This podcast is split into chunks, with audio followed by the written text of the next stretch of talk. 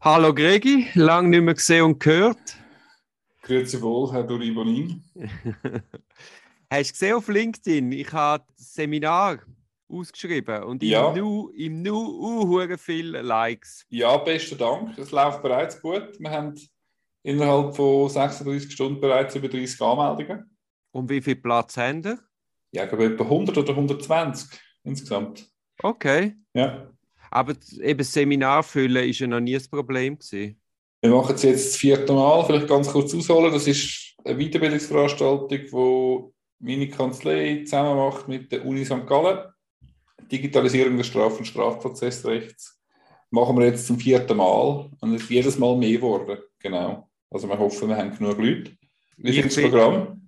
Also zuerst zu den Rahmenbedingungen. Ich finde es einfach schade, dass wir nicht mehr im Dollar sind.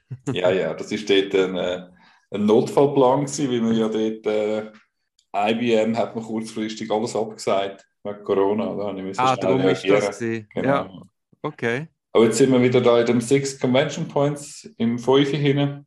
Ja, ist sehr schön dort. Ja, also ist letztlich, also ich, ich finde es super dort. Mhm. Du schließt ja jetzt zum dritten Mal dann die Tagung mit einem Podcast ab. Mhm. Das erste Mal hast du aktuelle Ankläger im Vinzenzprozess gehabt. Ja, Das zweite Mal hast du wer gehabt. Jacqueline Fehr. Genau, und jetzt, mit was kommst du jetzt? Da, darf man das schon verraten? Ja, sicher, sie haben ein Programm. Ah, mit der Brigitte Hürlimann.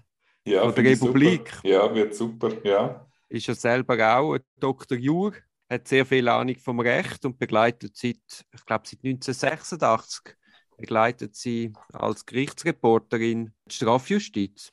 Genau, und so ihr Motto ist ein bisschen keine Justiz ohne Public Watchdogs. Ne? Docs, DOCS, also so ein bisschen die, die digitale Zugänglichkeit von Gerichtsurteilen etc. Das und wir werden sicher auch äh, diskutieren, wie sich Gerichtsberichterstattung und vor allem auch der Umgang von der Gericht mit den Medien verändert hat. Mhm. Da ist einiges gegangen in den letzten 35 Jahren. Ja, jedenfalls, wir hoffen auf rege Teilnahme, wir haben ein gutes Programm. Wir erlauben uns jetzt alle, ich erlaube mir jetzt einfach mal ein bisschen Werbung machen in eigener Sache. Ja, klar. Geht auf strafrecht-digital.ch. Wir haben zum Beispiel Live-Hacking. Es wird live gehackt vor Ort. Wird sicher gut. Also insbesondere zum Beispiel der Beweiswert für digitale Beweismittel. Ich meine, wird einen Einvernahme ein E-Mail vorgelegt? Ist es das einfach im Word gemacht oder ist das wirklich ein E-Mail? Wie kann man vorstellen, wie kann man abklären, ob ein E-Mail wirklich, welche Beweiswerte ein E-Mail hat und diverse sehr spannende andere Themen. Das ist, das ist lustig, dass du das sagst. Ich habe eine HVK vor kurzem und auf der Gegenseite einen von den Anwälten, der auch im Vinzenz-Prozess auftritt. Mhm. Und dort habe ich ihn auch überrascht mit E-Mails, also mit Beweismitteln. Und er hat dann auch das Einzige, was ihm eingefallen ist, der Beweiswert von diesen E-Mails, die Echtheit in Frage stellen. Ja, aber das ist ja wirklich so. Also, du kommst einfach mit einer Bi Ausdruck, ausgedruckten E-Mails und in der Regel wird einfach davon ausgegangen, mit der Annahme gemacht, dass sie wirklich gesendet haben, empfangen E-Mails. Aber es braucht eben eigentlich viel mehr und das wird uns der Lionel Bloch von Forentech GmbH auch auf dem Auftrag vom Staat schafft, versuchen zu erklären. Das ist jetzt auch gerade wieder ein lustiger Zufall. Ich habe heute eine Verfügung vom ZMG bekommen, oder zumindest heute angeschaut. Und dort haben sie ihn beauftragt, ein Nattel auszuwerten. Genau, ja. Kannst du dann mit dem kannst du das gerade debriefen am 23. September 2022. Six Convention Center Strafrecht-digital.ch. Ich bin gespannt, ob er es aufbringt. Kann ich dann, machen wir dann gerade wieder einen Podcast. Genau, genau. Ja.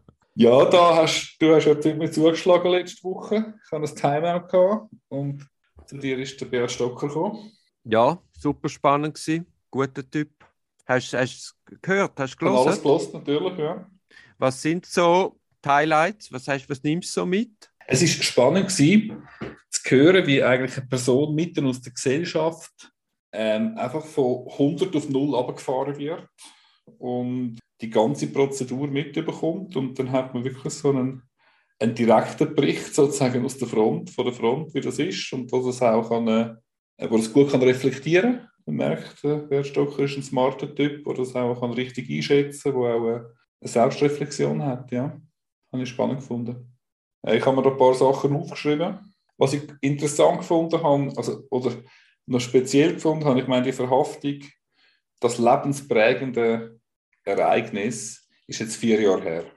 Und wir haben in Strafverfahren oft auch Sachverhalte, oder? die vier Jahre zurückliegen oder länger. Und der Bert Stocker weiß nicht einmal mehr genau, wie er vom Polizeigefängnis für die Haftübernahme, dass er mit einem äh, Wagen an die Weststraße gefahren worden ist. Oder? Zuerst hat er gemeint, das sei im gleichen Gebäude gewesen. Und erst auf Nachfrage hin ist rausgekommen, ja, also, wenn ich an die Weststraße gegangen bin, dann habe ich transportiert werden. Aber in der aktiven Erinnerung hat er es nicht mehr gehabt, obwohl das etwas von dem war, ein Ereignis war, ein Erlebnis, das er nicht so schnell wird vergessen. Also die Zuverlässigkeit von einer Zeugenaussage, finde ich, sieht man da gerade exemplarisch. Oder? Wie schwierig das ist, in so turbulenten Zeiten Sachen richtig einzuschätzen und, und nachzuerzählen. Also, ja, in meinen Augen zeigt es einfach, wie unglaublich groß der Stress und der Druck ist in so einem Moment. Und auch wenn du meinst, als direkt Betroffener, du sagst klar im Kopf, bist es eben nicht. Ja, ja ich will es wie übertragen, weißt du, auf ähm, eine Situation, auf eine Kneipenschlägerei, oder? Oder wenn man Opfer wird von einem sexuellen Übergriff. Das ist halt alles lebensprägende Ereignis. Wie schwierig das ist, nachher wieder nachzuerzählen.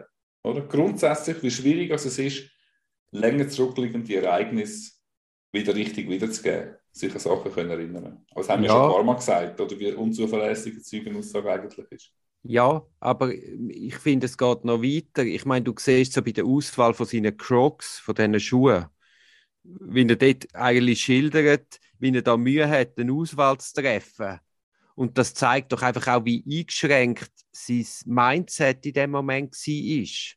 Ja, absolut. Also wie, ja. Der, wie, wie der Stress und der Schock dich einfach gar nicht mehr so klar denken. Ja, und wie er sich mag daran erinnern, wie er Crocs ausgewählt hat, sich aber nicht mehr mag daran erinnern, wie er transportiert worden ist. Aber äh, ich finde jetzt das als Schlussfolgerung aus dem, muss ich einfach sagen, einfach nochmal eine größere Zurückhaltung in der Entscheidung, mache ich in dem unmittelbaren Moment von dieser massiven Drucksituation am Anfang von einer Strafuntersuchung, mache ich dort Aussagen ja oder nein. Genau, und da komme ich eigentlich gerade zu meinem zweiten Punkt, zum Aussageverhalten. Das ist ein guter Über Übergang. Ich sehe das, ich würde nicht sagen kritisch, aber ich habe schon das Gefühl, es ist eine große Überzeugung da gewesen, gerade ganz zu Beginn, auch selbst im Rahmen von dieser Verhaftungssituation, eine große Überzeugung und auch ein grosses Selbstverständnis da gewesen, dass man sich da erklären kann. Dass man kann sagen wie es war. Und da kann ich mir schon vorstellen, auch aus eigenen, aus eigenen Erlebnissen in ähnlichen Konstellationen, auch gerade beim Wirtschaftsstrafrecht, wie da wirklich ein großes Bedürfnis ist, sich zu erklären. Und ein großes Bedürfnis ist eben so Spezialwissen, so spezielle Vorgänge wollen, betriebswirtschaftlich oder ökonomisch erklären. Und ich denke, selbst wenn es da ein Anwalt ganz klar gesagt hat, hey, wir dürfen keine Aussagen machen, wir dürfen keine Aussagen machen, vielleicht ist das auch zur Diskussion gestanden in der Instruktion, kann es eben schon sein, dass man da mit der Überzeugung angeht, dass es gar kein Thema ist, ob man Aussagen macht oder nicht. Also es wie selbstverständlich ist, dass man Aussagen macht. Wenn ich dann aber höre, wenn ich dann aber höre, sorry, ich komme gerade, ich lade wieder, wenn ich höre, dass wenn das wirklich stimmt, dass es eine fünf Minuten Vorbereitungszeit war, vor der ersten Haftübernahme, also fünf Minuten besprochen hat, also ganz ehrlich, ich hoffe, das stimmt nicht. Und ich hoffe, das ist eine falsche Erinnerung von Herrn Stocker. Um es einfach so sagen. Das darf ja nicht sein, dass man sich fünf Minuten bespricht, bevor man die folgeschwere Entscheidung trifft, ob man Aussagen macht. Das weiß ich so genau nicht. Und eben, ich meine, die Erinnerung, die Erinnerung kann täuschen. Er schildert ja dann auch seine Depersonalisationserlebnis, also Entfremdungserlebnis. Und auch das zeigt nochmal, wie massiv der Druck am Anfang von einer Strafuntersuchung ist. Und ich finde es eben dann ganz wichtig, dass du eine Verteidigung bist, die reingeht und den Klient schützt, sich Zeit ausbedingt, das durchsetzt und halt auch vielleicht in dem unmittelbaren Moment für den Klient einfach die Entscheidung auch abnimmt, Aussage ja oder nein. Trotzdem nochmal, in einem von den wenigen Fällen, wo ich es nicht geschafft habe, einen Klient oder eine Klientin von der Aussageverweigerung zu überzeugen, ist auch an der Weststraße.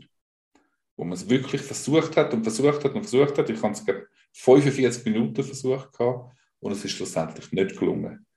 Wie es schlussendlich einfach der Entscheid war vom Klienten, nein, danke vielmals, Herr Münch, für die Ausführungen, für die Erklärung, aber ich mache jetzt Aussagen. Gut, aber das ist, das ist zu akzeptieren. Das ist zu akzeptieren. Sein Fall, sein Leben. Ich kann mir durchaus vorstellen, also, ähm, dass es für den Stocker auch schwierig war, das korrekt nachzuerzählen, wie es wirklich war und wie es wirklich dazu gekommen ist, dass man eine Aussage gemacht hat im ersten Punkt. Ja. Du siehst selbst, wenn wir von einem direkt Betroffenen da Angaben haben, oder? Wie schwierig das ist, das wirklich richtig einzuschätzen, oder? Ja, ja. So Moment, wenn man nicht dabei war. Ja, ja, aber ich finde so ganz viele Nebensächlichkeiten, wo er sagt, das finde ich gerade eindrücklich am Interview, weil all die, die ganz vielen kleinen Details, die er schildert, zeigen, dass er massiv, ich, ich wiederhole mich, aber dass er massiv unter Druck gestanden ist.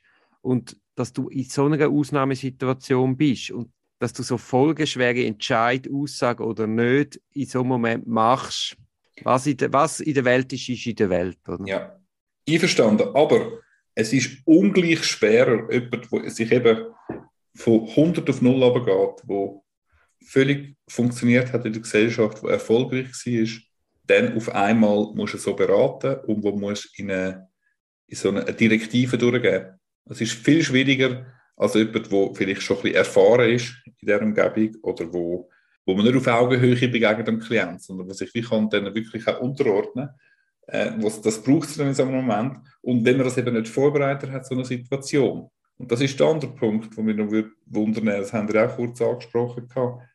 Ich meine, dass man das nicht antizipiert hat, so eine Situation, und die vielleicht vorher schon vorbesprochen hat, was man in so einem Moment macht. Aber ja, im Nachhinein ist es natürlich immer schlauer, gell? Also, wir kennen die genauen Umstände nicht, wie es dort war, in dem äh, Anfangs 18, oder, wo die Untersuchung gelaufen ist, wo Filmax ja, gut, war, wo Baumgartner aber, es, aber Sie haben ja Kenntnis von dieser Untersuchung Baumgartner Mechler. Sie stehen dort Rede und Antwort. Sie wissen von der FINMA-Untersuchung. So wie ich FINMA-Untersuchungen kenne, wirst du auch begrüßt dass dann noch damit rechnest, dass jetzt gerade eine Strafuntersuchung angezeigt wird, dass es eine HD gibt und dass man dich vier oder dreieinhalb Monate in Haft nimmt. das ist nicht naiv, nicht mit dem zu rechnen. Wie meinst du das? Jetzt weiss ich nicht, was du meinst. Meinst du, man hätte damit rechnen oder man hätte nicht wirklich damit rechnen Nein, man hätte nicht zwingend müssen mhm. mit dem rechnen dass die so einfahren. Oder? Mhm. ist auch noch TKs gelaufen und, und, und. Mhm. Und ich meine, der ursprüngliche Tatverdacht, hat sich ja dann in Luft aufgelöst. Also das, was man eigentlich zuerst gemeint hat, ist ja dann nicht gewesen. Das ist der weitere Punkt, genau, das habe ich eindrücklich geschildert gefunden, wo der, der, der Fallverantwortliche Staatsanwalt gesagt hat, glaube gesagt hat, über das 20-minütige Statement muss ich jetzt erstmal meditieren. Und wie man dann wirklich der Hoffnung verfallen ist, man hat jetzt tatsächlich einen Punkt gemacht, man hat etwas klarstellen und dann am nächsten Tag der Nüchtern eingetroffen ist ja, dass man die Hoffnung hat, wir können selber, wir sagen ja selber Subjekt, wir können dazu wirklich beitragen in so einer Strafuntersuchung. Das ist einfach leider oft eine Hoffnung oder ein Wunsch, der sich nicht erfüllt. Wie man es jetzt da fast exemplarisch gesehen hat. Ja, super gefunden. Letzter Punkt, den ich noch habe, ist einmal duschen pro Woche. Das ist eine vergangene Zeit. Jetzt kann man zum Glück täglich duschen in der Untersuchungsgefängnis. Das haben wir der Jacqueline Fair zu verdanken. Also, das ist schon noch tough, wenn er gerade erzählt hat, über Ostern einfach vier, fünf Tage nicht duscht hat, in der Zelle war. Sehr uncool, ja. Also, Gregi, ich meine, es ist Untersuchungshaft. Das sind Leute, die potenziell unschuldig sind und dass man die Leute so behandelt. Es ist unter jeder, jeder, jeder Sau. Und ich bin auch froh, dass der Herr Stocker angestanden ist und dass er mal so gesagt hat, weil das macht man sich sonst gar nicht so bewusst. Ich habe ganz viele Leute in meiner Umgebung, die mich fragen, du, ist das wirklich so? Ist das heute so in der Schweiz? Die können das fast nicht glauben.